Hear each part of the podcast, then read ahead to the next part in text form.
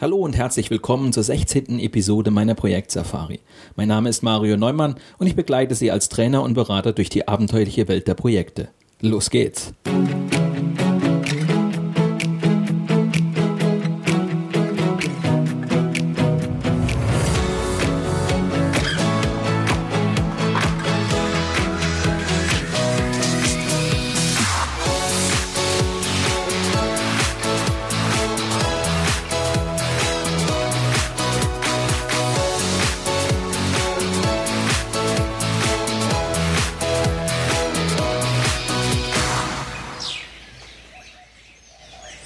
Mit der heutigen Sendung schließen wir die Etappe 4 und damit den Einstieg ins Projekt ab. Es geht nun noch darum, mit den Ängsten der Betroffenen umzugehen. Schließlich liegt es in unserem Interesse als Projektleiter, dass die Projektergebnisse am Ende auch von allen akzeptiert werden. In der heutigen Sendung beschäftigen wir uns mit einem Schlüsselbegriff des Projektmanagements, nämlich Veränderungen. Denn jedes Projekt bringt Veränderungen mit sich, mal mehr, mal weniger. Nur wenn die Betroffenen diese Veränderungen akzeptieren, kann das Projekt erfolgreich sein. Das bedeutet wiederum, Projekte benötigen fast immer ein begleitendes Veränderungsmanagement. Und darum geht es in der heutigen Sendung. Also, bleiben Sie dran und lassen Sie sich inspirieren von der 16. Episode meiner Projektsafari.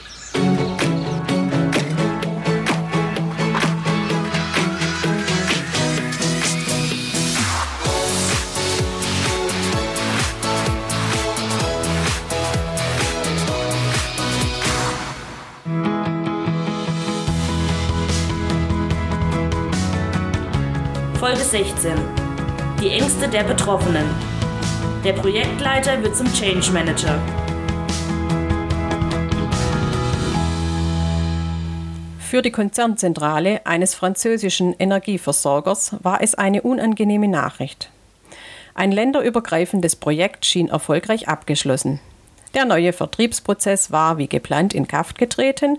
Der neue Vertriebsprozess war wie geplant in Kraft getreten das System in den ersten Landesgesellschaften eingeführt. Doch nun das.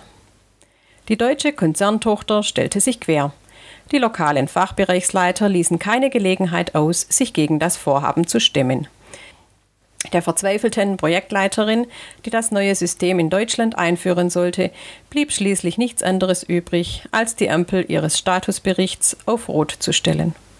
Ursache des Widerstands war, wie sich später herausstellte, die relativ große Selbstständigkeit der deutschen Tochter. Mit der Eingliederung ihrer Abteilungen in das neue System, so befürchteten die Mitarbeiter, würden sie weit mehr als bisher von der französischen Zentrale abhängig sein. Diese Bedenken offen zu äußern, erschien ihnen zu diesem späten Zeitpunkt sinnlos.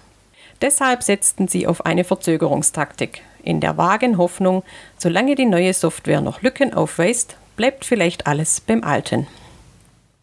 Ein Beispiel, das für viele steht. Das Projekt ist nach Plan verlaufen, doch kurz vor Torschluss tauchen Widerstände auf. Jetzt, wenn etwa ein neues IT-System definitiv in Kraft tritt, wird es für viele Anwender ernst, die sich vorher nicht weiter für das Projekt interessiert haben. Denken wir zurück an Daniel Schechtmann. Der spätere Nobelpreisträger hat inhaltlich hervorragende Arbeit geleistet, das Umfeld jedoch nicht auf seine Forschungsreise mitgenommen. Am Ende versagten ihm seine Kollegen die Akzeptanz. Dieses Grundmuster lässt sich in vielen Projekten beobachten. Der Projektleiter konzentriert sich mit seinem Team auf die technischen, produktbezogenen oder organisatorischen Aspekte, also auf die sogenannten harten Faktoren, und übersieht darüber die Ansprüche der Menschen, die von den Veränderungen berührt werden. Viele Betroffene verstehen daher Sinn und Zweck des Vorhabens nicht. Stattdessen befürchten sie Nachteile durch die damit verbundenen Veränderungen. Die Widerstände aus dem Umfeld des Projekts wachsen erst im Verborgenen, dann immer offensichtlicher. Die Gefahr ist groß, dass am Ende das ganze Projekt scheitert. Ein Worst-Case-Anschauungsbeispiel hat hier das Bahnhofsprojekt Stuttgart 21 geliefert. Lange Zeit übergingen die Projektverantwortlichen die Bedenken der betroffenen Menschen. Unbeirrt verfolgten sie den Projektplan, ohne Einwände wirklich ernst zu nehmen. Spätestens als die Wasserwerfer aufgefahren wurden, stand das Milliardenprojekt auf der Kippe. Nun stellt sich die Frage, ist es tatsächlich Ihre Aufgabe als Projektleiter, den Veränderungsprozess zu steuern, also für die Akzeptanz des Projekts im Unternehmen zu sorgen? In der Praxis kommt es vor, dass die Akzeptanzförderung explizit zu den Aufgaben des Projektleiters zählt. In anderen Fällen liegt sie außerhalb seines offiziellen Aufgabenbereichs. Im Grunde ist es jedoch egal. Es liegt in ihrem Interesse, dass die Projektergebnisse akzeptiert werden. Letztlich werden sie am Gesamtergebnis gemessen. Und das besteht eben nicht nur aus dem Arbeitsauftrag, sondern bemisst sich am Ziel, das die Unternehmensleitung mit dem Projekt verbindet. Wird das übergeordnete Unternehmensziel am Ende nicht erreicht, fällt dieser Misserfolg auf den Projektleiter zurück. Sich zurückzulehnen und stolz zu sein auf ein abgeschlossenes Projekt greift eindeutig zu kurz. Ganz gleich also, ob es Bestandteil Ihres Arbeitsauftrags ist oder nicht. Als Projektleiter stehen Sie in der Verantwortung, auch das Umfeld für das Projekt zu gewinnen. Was also tun, um die notwendige Akzeptanz für die mit dem Projekt verbundenen Veränderungen zu bekommen? Flankierende Strategie. Management of Change.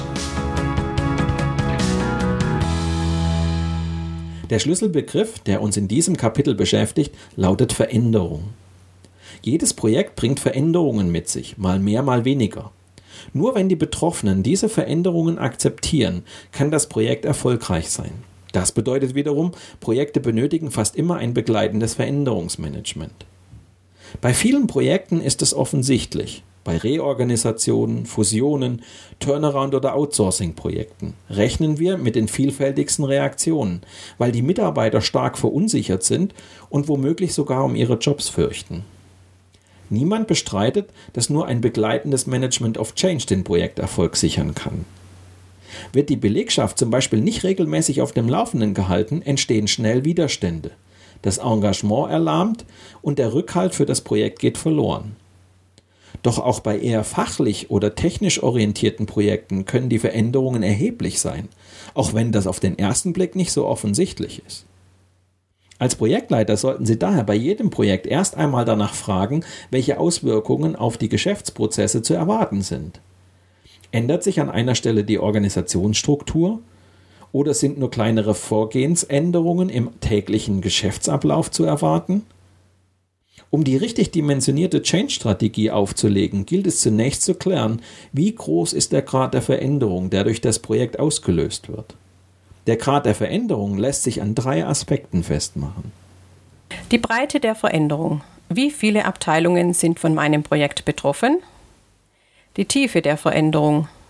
Wie groß ist der Unterschied von der jetzigen zur künftigen Arbeitsweise? Die Geschwindigkeit der Veränderung. Wie schnell soll die Veränderung vonstatten gehen? Hat das Projekt zum Beispiel nur das Ziel, eine einfache Insellösung zu entwickeln und zu implementieren, wäre es unsinnig, ein komplexes Management of Change aufzufahren. Hier reicht in der Regel eine Informationsveranstaltung oder eine Schulung, um die betroffenen Mitarbeiter mit der neuen Lösung vertraut zu machen. Die Veränderung betrifft nur wenige, zudem bleiben die Geschäftsprozesse weitgehend erhalten. Je komplexer ein Projekt ist, je breiter, tiefer und schneller im Unternehmen die Veränderung erfolgt, desto kritischer die Situation. Die Akzeptanz der Beteiligten wird nun zu einem entscheidenden Erfolgsfaktor für das Projekt. Sobald eine Innovation stark in die Organisation und die bestehende Landschaft aus Prozessen, Werkzeugen und Systemen eingreift, reicht es für den Projektleiter nicht mehr aus, mit seinem Team einfach nur Meilensteine und Projektziele im Blick zu behalten. Notwendig ist jetzt eine flankierende Strategie, um die Veränderungen zu managen. Tatsächlich liegt hier mit die häufigste Ursache dafür, dass Projekte scheitern. Der Projektleiter verzichtet auf ein ordentliches Management of Change. Konkret steht dann meist einer der folgenden Gründe dahinter. Fehlende Notwendigkeit.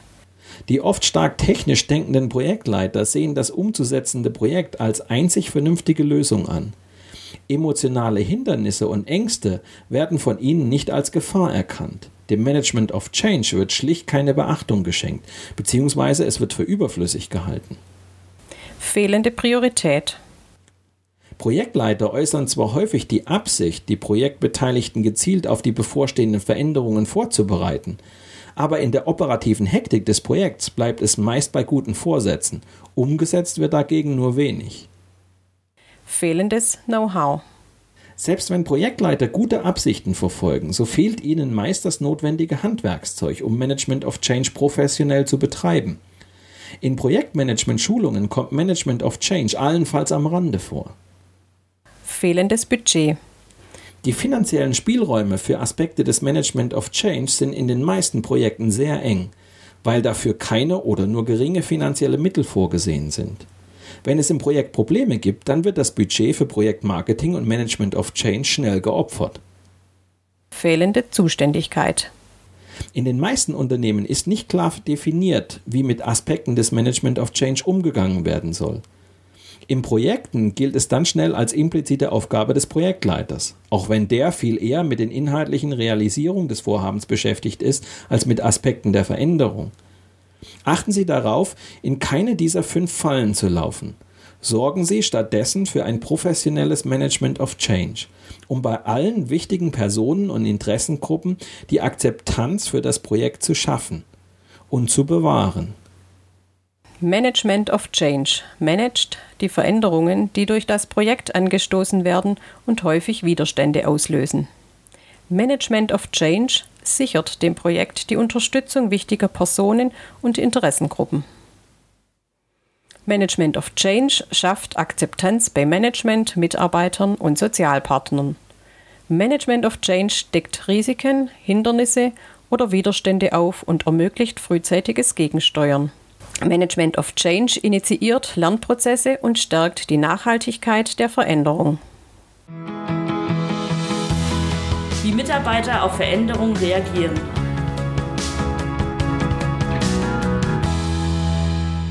Bevor wir das Management of Change starten, ist es sinnvoll, sich über die möglichen Reaktionen der Betroffenen Gedanken zu machen. Wer wird besonders viel Widerstand entgegenbringen? Wer wird sich problemlos mit den Veränderungen abfinden? Wer sie womöglich sogar unterstützen? Nur wenige Menschen stehen einer Veränderung ohne Vorbehalt gegenüber oder sehen in ihr gar eine Chance. Sobald sie selbst davon betroffen sind, reagieren die meisten von Natur aus eher abwehrend. Die Ursache liegt, einfach ausgedrückt, entweder im Nicht-Können oder Nicht-Wollen. Beim Nicht-Können ist der Mitarbeiter nicht in der Lage, mit den veränderten Verhältnissen zurechtzukommen. Er empfindet die Veränderung deshalb als Bedrohung. Im Falle eines Nichtwollens steht hinter dem Widerstand fehlende Motivation oder mangelnde Bereitschaft, sich zu verändern. Betrachtet man die Reaktionen auf Veränderungen im Unternehmen etwas näher, lässt sich das Mitarbeiterverhalten in sieben Grundtypen einteilen. Visionäre und Missionare. Die kleine Schlüsselgruppe der Visionäre und Missionare hat Ziele und Maßnahmen des geplanten Wandels mit erarbeitet. Diese Mitarbeiter sind überzeugt, dass die Veränderungen richtig und für das Unternehmen wichtig sind. Als Missionare versuchen sie, die übrigen Mitarbeiter vom Erfolg des Wandels zu überzeugen und sie aktiv in den Veränderungsprozess einzubinden. Sie sind die Mitstreiter, auf die Sie als Projektleiter in schwierigen Situationen zählen können. Aktive Gläubige. Die aktiven Gläubigen sind von der Notwendigkeit und vom Erfolg des bevorstehenden Wandels überzeugt und auch bereit, aktiv mitzuarbeiten. Wenn Sie als Projektleiter darauf achten, diese Mitarbeiter mit einzubinden, bleibt Ihre Motivation erhalten und Sie werden sich dauerhaft für das Projekt engagieren. Opportunisten. Nach Wilhelm Busch ist ein Opportunist ein je nachdemer. Er überlegt, welche Vor- und Nachteile er persönlich bei einer Veränderung erwarten kann. Dem Vorgesetzten gegenüber äußert er sich meist positiv über den bevorstehenden Wandel, gegenüber den Kollegen und Mitarbeitern eher skeptisch. Die Strategie ihm gegenüber liegt auf der Hand. Einem Opportunisten müssen Sie das Projekt so verkaufen, dass er überzeugt ist, dass die damit verbundenen Veränderungen in seinem eigenen Interesse liegen. Abwartende und Gleichgültige. Die Abwartenden und Gleichgültigen bilden meist die Mehrheit im Unternehmen. Ihre Bereitschaft, sich aktiv am Wandel zu beteiligen, ist sehr gering. Diese Gruppe lässt sich erst dann zur aktiven Mitarbeit motivieren, wenn das Projekt und der damit verbundene Veränderungsprozess spürbare Erfolge zeigt oder sie vom persönlichen Nutzen überzeugt sind. Der Ansatz hier lautet deshalb, vermitteln Sie diesen Mitarbeitern Erfolge und Nutzen des Projekts. Untergrundkämpfer. Die Untergrundkämpfer leisten verdeckten Widerstand gegen die Neuerungen. Sie streuen Gerüchte und machen Stimmung gegen das Projekt. Weil sie im Verborgenen wirken, sind sie eine große Gefahr und können beträchtlichen Schaden anrichten, etwa indem sie versuchen, Abwartende und Gleichgültige auf ihre Seite zu ziehen. Wie sie ihnen begegnen können, wird Thema in Etappe 6 sein. Offene Gegner. Ein offener Gegner macht keinen Hehl daraus, dass er das Projekt ablehnt. Er ist überzeugt, dass die getroffenen Entscheidungen falsch sind und nicht zum erwünschten Ziel führen. Seine Kritik ist jedoch meist konstruktiv. Damit bleibt er zwar ein harter Gegner, doch können Sie in einer offen geführten Diskussion versuchen, seine Kritik zu relativieren oder auch berechtigte Einwände aufgreifen und in der Projektplanung berücksichtigen. Emigranten. Einige Mitarbeiter entschließen sich, den Wandel nicht mitzutragen und das Unternehmen zu verlassen. Diese Emigranten sehen aufgrund der Veränderungen für sich keine ausreichenden Perspektiven mehr. Anhand der Größe der einzelnen Gruppen können Sie Bedarf und Aufwand für das Veränderungsmanagement abschätzen.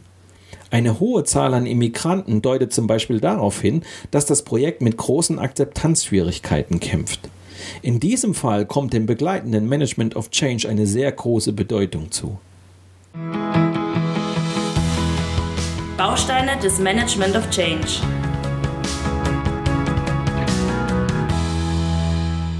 Wenn Vorbehalte gegen das Projekt absehbar sind, ist es Ihre Aufgabe als Projektleiter, den Auftraggeber darauf aufmerksam zu machen. Besprechen Sie gemeinsam mit ihm die Kernfrage, auf die es jetzt ankommt. Wie schaffen wir es, allen Beteiligten und Betroffenen die absehbaren Veränderungen zu vermitteln, um so die notwendige Akzeptanz für dieses Projekt zu schaffen? Das hieraus abgeleitete Management of Change besteht aus vier Bausteinen. Es gilt, bei allen Beteiligten Klarheit über das Projektziel herzustellen, die Bedürfnisse der Betroffenen zu berücksichtigen, ein effektives Projektmarketing zu betreiben und die Anwender der künftigen Lösung zu schulen. Baustein 1. Zielklarheit herstellen. Viele Projekte leiden daran, dass sie aus einer anfänglichen Euphorie herausgeboren wurden. Man hat sich für eine Idee begeistert und dann kopfüber ins Projektabenteuer gestürzt. Ein paar Wochen später, wenn die ersten Schwierigkeiten auftauchen, ist der Elan verflogen. Zweifel kommen auf, ob man seinerzeit bei klarem Verstand war. Erfolgreiche Projekte, so belegen diese Fälle, brauchen nicht nur einen emotionalen Konsens, sondern müssen auch rational überzeugen. Die wohl wichtigste Aufgabe des Management of Change liegt deshalb darin, Einigkeit herzustellen über die übergeordneten Ziele und den Nutzen, den das Projekt bringen soll. Dies sollte gleich zu Beginn des Projekts geschehen, denn nur wenn alle Beteiligten Sinn und Zweck des Vorhabens verstehen, werden sie auch in schwierigen Projektphasen motiviert sein und durchhalten. Bestehen Sie also darauf, dass der Auftraggeber Ihnen schon zu Projektbeginn die übergeordnete Zielsetzung des Vorhabens erläutert. Fragen Sie ihn hierzu. Warum fangen wir das Projekt an, obwohl wir so viele andere Dinge zu tun haben? Welchen konkreten Nutzen soll das Projekt dem Unternehmen bringen? Ist es die absehbaren Mühen, Anstrengungen und Konflikte wirklich wert? Bleibt er auf diese Schlüsselfragen des Management of Change eine überzeugende Antwort schuldig, müssen Sie, wie in Etappe 1 dargestellt, tiefer in die Zielklärung einsteigen. Ein eigentlich wäre es toll, wenn ist keine Begründung, die ernsthaften Belastungen standhalten wird. Baustein 2. Bedürfnisse berücksichtigen.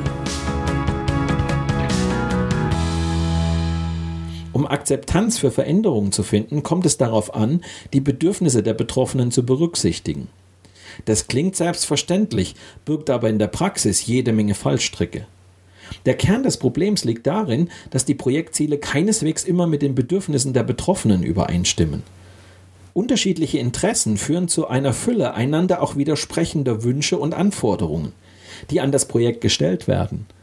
Der Schlüssel zum Erfolg liegt hier in einer sauberen Bestimmung der Projektziele und einem stringenten Change Request Management, also dem systematischen und disziplinierten Umgang mit Änderungswünschen.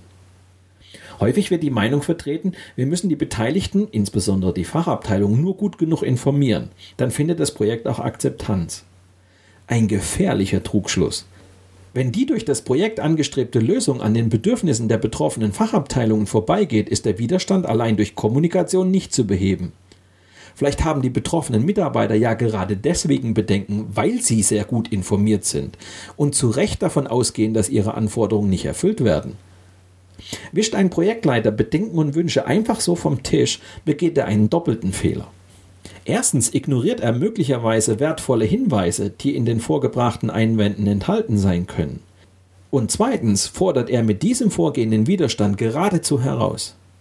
Sicher, Fachabteilungen und andere Betroffene erhalten zu Beginn des Projekts die Gelegenheit, ihre Wünsche und Anforderungen einzubringen. In der Praxis führt dies jedoch keineswegs immer zur Akzeptanz des Projektes. Das liegt meist nicht am fehlenden guten Willen, sondern an Missverständnissen und den klassischen Konfliktlinien, wie sie in jedem Unternehmen existieren. Nehmen wir das Beispiel eines IT-Projekts. Die IT-Spezialisten und die Fachabteilung, bei der das neue IT-System eingeführt werden soll, sprechen unterschiedliche Sprachen. Zudem verstehen die IT-Leute wenig vom Geschäft, die Fachverantwortlichen wenig von der IT. Infolgedessen redet man in den Meetings aneinander vorbei, anstatt sich konstruktiv auszutauschen. Hinzu kommt der klassische Konflikt, der in vielen Unternehmen das Verhältnis zwischen IT und Fachabteilung prägt und dazu führt, dass beide Seiten einander misstrauen. Die IT-Leute, die das Projekt ja hinterher realisieren müssen, machen sich größte Sorgen, dass ihnen die Linienmanager jede Menge überflüssige Sonderlocken in die Spezifikationen schreiben, mit der Folge, dass das Projekt in Komplexität erstickt und den geplanten Zeit- und Budgetrahmen sprengt. Umgekehrt mutmaßen die Fachabteilungen, dass die IT-Spezialisten berechtigte Anforderungen nicht verstehen oder verstehen wollen, sondern hauptsächlich daran interessiert sind, ihnen eine möglichst simple, standardisierte Lösung unterzujubeln. Dass die Befürchtungen auf beiden Seiten teilweise berechtigt sind, macht den Dialog nicht leichter. Das Beispiel zeigt, vor welcher Herausforderung Sie als Projektleiter stehen, wenn es darum geht, die Bedürfnisse der Projektbeteiligten adäquat zu berücksichtigen. Change Management bedeutet an dieser Stelle, transparent über die Projektziele herzustellen und auf dieser Grundlage die Wünsche, Bedenken und Anforderungen zu prüfen. Entscheidend kommt es darauf an, die Bedürfnisse der Projektbetroffenen ernst zu nehmen. Einen Wunsch aber auch nachvollziehbar abzulehnen, wenn er den Projektzielen entgegensteht oder das Projekt überfrachtet. An dieser Stelle bewährt es sich, wenn Ihnen ein sachkundiger Lösungsarchitekt zur Seite steht. Zum einen kann er als Facilitator dazu beitragen, dass zwischen Fachbereichen und Projektteam ein konstruktiver Dialog entsteht und Interessenskonflikte gelöst werden. Zum anderen ist es seine Aufgabe, darauf zu achten, dass die übergeordneten Projektziele in schlüssiger Weise in die Struktur und den Umfang des Projektes übersetzt werden. Baustein 3 Projektmarketing betreiben. Wenn Sie es geschafft haben, Zielklarheit zu schaffen und die Bedürfnisse der Betroffenen adäquat zu berücksichtigen, ist schon viel gewonnen. Nun kommt es darauf an, dass das Umfeld dem Projekt gegenüber weiterhin gewogen bleibt und die Ergebnisse am Ende tatsächlich mitträgt. Hierzu dient der dritte große Baustein des Management of Change. Es geht darum, im Unternehmen Marketing für das eigene Projekt zu betreiben. Das bedeutet vor allem eines, regelmäßig informieren. Das Projektteam darf nicht abgeschottet wie auf einer abgeschiedenen Insel agieren, sondern muss über sein Projekt berichten. Und zwar nicht nur gegenüber dem Auftraggeber, sondern auch gegenüber den Fachbereichen, die das Projektergebnis später einführen oder anwenden müssen. Es gilt, die richtige Information zum richtigen Zeitpunkt an die richtigen Stellen zu bringen. Gerade bei Projekten, die tiefgreifende Veränderungen nach sich ziehen, spielt das Projektmarketing eine zentrale Rolle.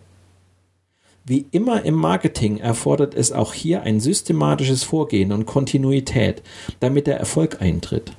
Überlegen Sie deshalb, mit welchen Maßnahmen und auf welchen Wegen Sie die einzelnen Gruppen und Stakeholder ansprechen wollen. Folgende Stichpunkte können Ihnen beim Aufbau des Projektmarketings helfen. Projektname und Logo. Ein einprägsamer Projektname und ein ansprechendes Logo sind kein Luxus, sondern ein hilfreiches Marketinginstrument, insbesondere bei größeren und strategisch wichtigen Projekten. Sie tragen nicht nur zu einem positiven Image des Projektes bei, sondern haben auch einen praktischen Nutzen. Jeder erkennt sofort, dass E-Mails oder Unterlagen von diesem Projekt kommen. Projekträumlichkeiten. Mit der Einrichtung eigener Projekträume wird eine zentrale Anlaufstelle für die Organisation geschaffen, wenn es um Projektbelange geht. Alle Interessenten und Beteiligten erhalten auf diese Weise einen ebenso direkten wie schnellen Kontakt zum Projekt. Projektansprechpartner. Jeder Projektbeteiligte sollte wissen, wer in seinem Fall der richtige Ansprechpartner im Projektteam ist. Stellen Sie deshalb das Projektteam allen Beteiligten vor. Dabei sollte deutlich werden, welche konkrete Funktion die einzelnen Teammitglieder im Projekt haben. Der Kick-Off-Workshop. Nutzen Sie den Kickoff-Workshop für das Projekt Marketing. Der Auftakt ist ein kritischer Augenblick, der die Erwartungen aller Beteiligten prägt. Jeder Einzelne entscheidet für sich, wie er das Projekt einschätzt, welche Bedeutung er dem Projekt beimisst und wie sehr er sich zu engagieren gedenkt. Informationspolitik. Überlegen Sie, wer welche Informationen zu welchem Zeitpunkt erhalten soll. In vielen Fällen genügt es nicht, nur Entscheidungen und Ergebnisse mitzuteilen. Ein gutes Instrument, um auch das Projektumfeld in den Informationsfluss einzubinden, ist ein verständlich aufbereiteter Statusbericht. Den kennen wir bereits aus Folge 15. Außendarstellung. Einheitliche und professionell gestaltete Projektdokumente tragen nicht nur zur Effizienz der projektinternen Abläufe bei, sondern sorgen auch für eine positive Außenwirkung des Projekts. Projektpräsentation. Ihre Aufgabe als Projektleiter wird es sein, das Projekt verschiedenen Interessengruppen gegenüber zu präsentieren. Bedenken Sie, dass Projektbetroffene, zum Beispiel die Nutzer einer neuen Software oder die Anwohner eines Straßenbauprojekts, ein besonders kritisches Publikum sind. Überlegen Sie genau, wie Sie hier den Sinn des Projekts erläutern und welchen Nutzen Sie jeweils aufzeigen können. Projektmarketing heißt vor allem, das Projekt nach außen so darstellen, dass alle Beteiligten und Betroffenen sich nicht nur informiert fühlen, sondern sich auch mit dem Projekt identifizieren. Hierfür stehen unterschiedliche Kommunikationswege zur Verfügung, wie zum Beispiel Projektbroschüren, Intranet, ein Infostand vor der Kantine oder auch Veranstaltungen wie ein Tag der offenen Projekttür. Eine eigene Projektbroschüre ist nicht nur bei komplexen und großen Projekten mit vielen Zielgruppen sinnvoll. Sie sollte regelmäßig erscheinen, um bei Kunden und Mitarbeitern ein Gefühl der Kontinuität zu erzeugen. Eine solche regelmäßige Publikation kann dann nicht nur das Projekt und sein Team vorstellen, sondern auch über den Fortschritt oder wesentliche Änderungen im Projekt berichten. Das Intranet lässt sich hervorragend für das interne Projektmarketing nutzen, sofern die Seiten ansprechend und unwechselbar gestaltet sind und auch laufend aktualisiert werden. Gelingt das, erhalten alle Interessenten im Unternehmen eine Plattform, auf der sie sich jederzeit über das Projekt informieren können. Und nicht zuletzt feiern sie, wenn eine Projektphase abgeschlossen oder ein Meilenstein erreicht ist, und zwar gemeinsam mit allen Beteiligten. Hier bietet sich dann auch die Gelegenheit, dass die Geschäftsführung das Wort ergreift und sich für das Engagement der Beteiligten bedankt. Auch das gehört zum Projektmarketing. Baustein 4. Die Anwenderschulen. Ein weiterer wichtiger Aspekt des Management of Change liegt darin, die Anwender zu schulen. Denn ohne die Befähigung, die neuen Systeme, Techniken, Prozesse oder Strukturen effektiv zu nutzen, werden sie das Projektergebnis kaum akzeptieren. Das Schulungskonzept variiert natürlich von Projekt zu Projekt. Im Fall eines IT-Projekts können zum Beispiel folgende Maßnahmen sinnvoll sein. Die Anwender werden im Vorfeld der Einführung geschult, am besten direkt an einem Rechner, auf dem das neue System bereits läuft. Dies erhöht nicht nur die Akzeptanz, sondern senkt auch die Zahl der späteren Supportanfragen. Für die Einführungsphase und mindestens noch zwei Monate darüber hinaus verstärkt das Unternehmen den Helpdesk mit zusätzlichem Personal. Auch wenn zunächst alles glatt gelaufen ist, treten später, etwa zu einem Monatswechsel, in aller Regel noch größere Probleme auf, für die der Support gewappnet sein sollte. Bewährt hat es sich auch, in jeder Abteilung ein oder zwei Mitarbeiter intensiver zu schulen und zu sogenannten Power-Usern zu machen. Ihre Aufgabe ist es, bei kleineren Problemen ihren Kollegen direkt zu helfen und so dem Helpdesk den Rücken für größere Fälle freizuhalten.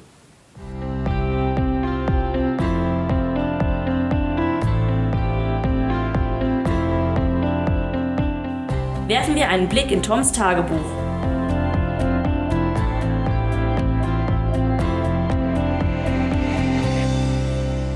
Rein technisch betrachtet läuft alles wie am Schnürchen. Trotzdem habe ich ein ungutes Gefühl. Mit der Einführung der Standardsoftware werden wir den Vertrieb erheblich umkrempeln. Das hat noch längst nicht jeder akzeptiert. An einigen Stellen rumort es regelrecht. Hier am Standort habe ich soweit alles unter Kontrolle. Wenn es sein muss, kann ich ja beim einen oder anderen Skeptiker schnell mal persönlich vorbeischauen. Probleme befürchte ich jedoch in einigen unserer europäischen Niederlassungen, bei denen das Projekt auf wenig Gegenliebe stößt. Um dort auftreten und mich durchsetzen zu können, benötige ich jedoch die Legitimation von oben. Ich habe deshalb heute Eberhard und Hans-Joachim in der Kantine angesprochen und ihnen klargemacht, dass sie in der Verantwortung stehen, die Softwareeinführung sauber im Sinne einer Veränderung zu managen. Andernfalls, so habe ich noch eins draufgesetzt, fährt das Projekt am Ende gegen die Wand. Wir bräuchten deshalb so etwas wie einen Marketingplan für das Projekt. Es hat eine Weile gedauert, bis die beiden Herren das eingesehen haben. Doch Hans-Joachim hat schließlich klein beigegeben. Er veranstaltet demnächst ein Webcast für die Vertriebsmitarbeiter unserer Auslandsgesellschaften. Das ist zumindest ein Anfang. Wenn er als Vorstandsmitglied und Vertriebschef dann mich als Projektleiter für den internationalen Rollout vorstellt, wird das seinen Eindruck bei den Auslandsgesellschaften nicht verfehlen und mich für meine Arbeit vor Ort legitimieren. Eine Woche später schreibt Tom in sein Tagebuch. Heute bin ich mit Hans-Joachim und Eberhard nach Lyon geflogen. Frankreich hat sich seit unserem Webcast als besonders skeptisches Fürstentum entpuppt, dem wir deshalb diesen Besuch abstatteten. Ich hatte schon aufgrund der Stakeholder-Analyse vermutet, dass uns hier besonders viel Skepsis entgegenschlagen dürfte. Die französischen Mitarbeiter haben einfach Angst, sich unter die Hoheit der deutschen Zentrale zu begeben. Als wir dann letzte Woche die ersten Daten aus Frankreich ins System einpflegten, waren sie durch die Bank fehlerhaft. Meine Anrufe, um die Sache zu klären, liefen ins Leere. Offensichtlich gab es bei den französischen Kollegen Tendenzen, das Projekt zu sabotieren. Damit war klar, dass ich Eberhard oder besser noch Hans-Joachim einschalten musste, um das Projekt vor Ort zu vermitteln und die notwendige Akzeptanz zu bekommen. Andernfalls war zu befürchten, dass der Widerstand weiter wachsen und am Ende den Erfolg des gesamten Projekts gefährden würde. Wie nicht anders zu erwarten, unsere Niederlassung in Lyon ist das reinste gallische Dorf. Der Vertriebsleiter erwartete uns mit dem Betriebsrat im Schlepptau, was auf Anhieb für eine besonders konstruktive Stimmung sorgte. Hier bewundere ich Hans-Joachim, wie er als Vertriebsvorstand mit solchen Mitarbeitern klarkommt. Schon während des Flugs hatte Hans-Joachim angedeutet, dass er nicht mit der Faust auf den Tisch hauen werde. Dafür sei ihm seine Vertriebsregion in Frankreich zu wichtig. Und er stellte klar, die Jungs dort sind erfolgreich, nicht zuletzt ein Verdienst des dortigen Vertriebsleiters. In der Vertriebsversammlung erwartet uns offener Widerstand. Ich erlebte Hans-Joachim aber von einer ganz neuen Seite. Seine Ansprache war wirklich beeindruckend. Einfache Botschaften, viel positive Energie und eine große Offenheit gegenüber den Anwesenden. Einige Dinge, die man aus Hans-Joachims Auftritt lernen kann.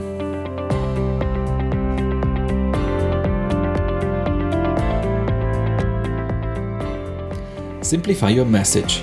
Beschränke dich auf einfache Kernbotschaften, wenn du dein Projekt den Kollegen präsentierst und wiederhole diese Botschaft immer und immer wieder.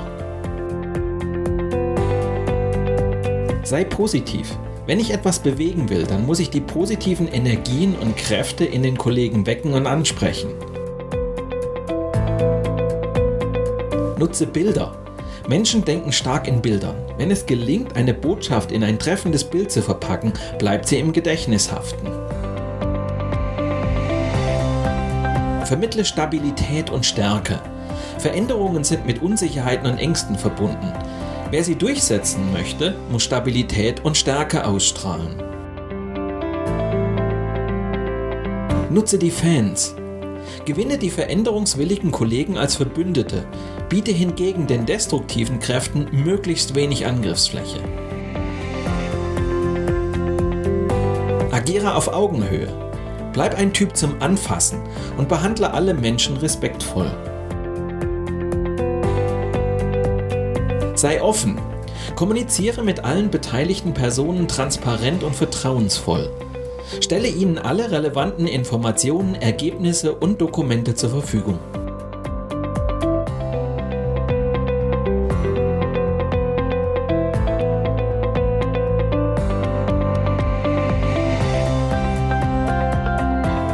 Zum Abschluss dieser Folge noch einige Survival-Tipps.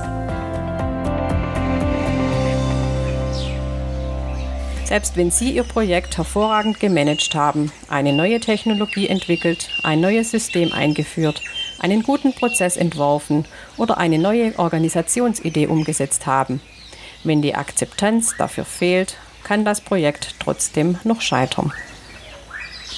Veranschlagen Sie genügend Ressourcen im Projektbudget, um ein effektives Management of Change aufzulegen.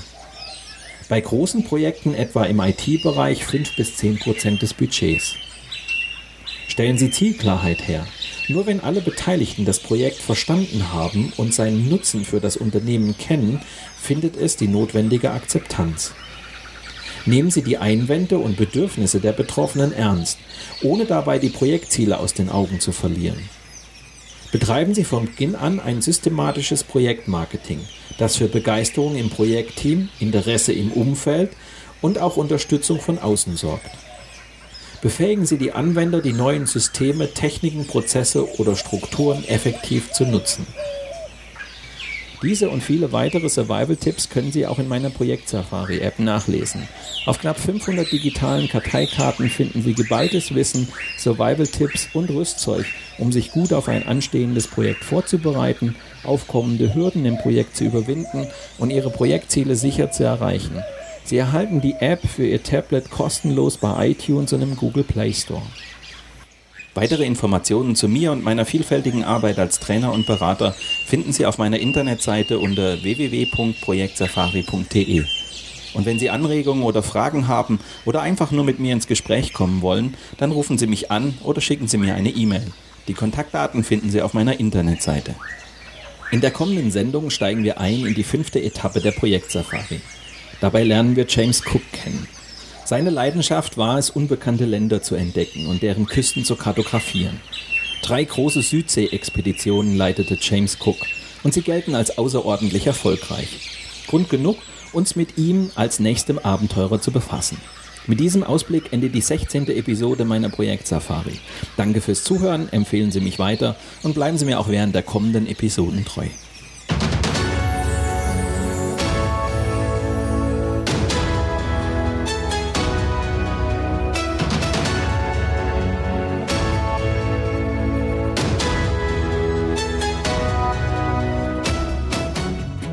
Projektsafari gibt es immer dann, wenn Sie wollen. Zum Frühstück, im Auto auf dem Weg zur Arbeit oder abends auf der Couch. Nur zum Einschlafen ist die Projektsafari nicht zu empfehlen. Viel zu informativ. Wenn Sie das alles noch einmal in Ruhe nachlesen möchten, dann empfehlen wir Ihnen das gleichnamige Buch aus dem Campus Verlag. Weitere Folgen dieses Hörbuchs finden Sie in unserem Blog unter projektsafari.de, bei iTunes oder in einigen anderen Podcast-Plattformen. Und neue Episoden gibt es jeden Freitag.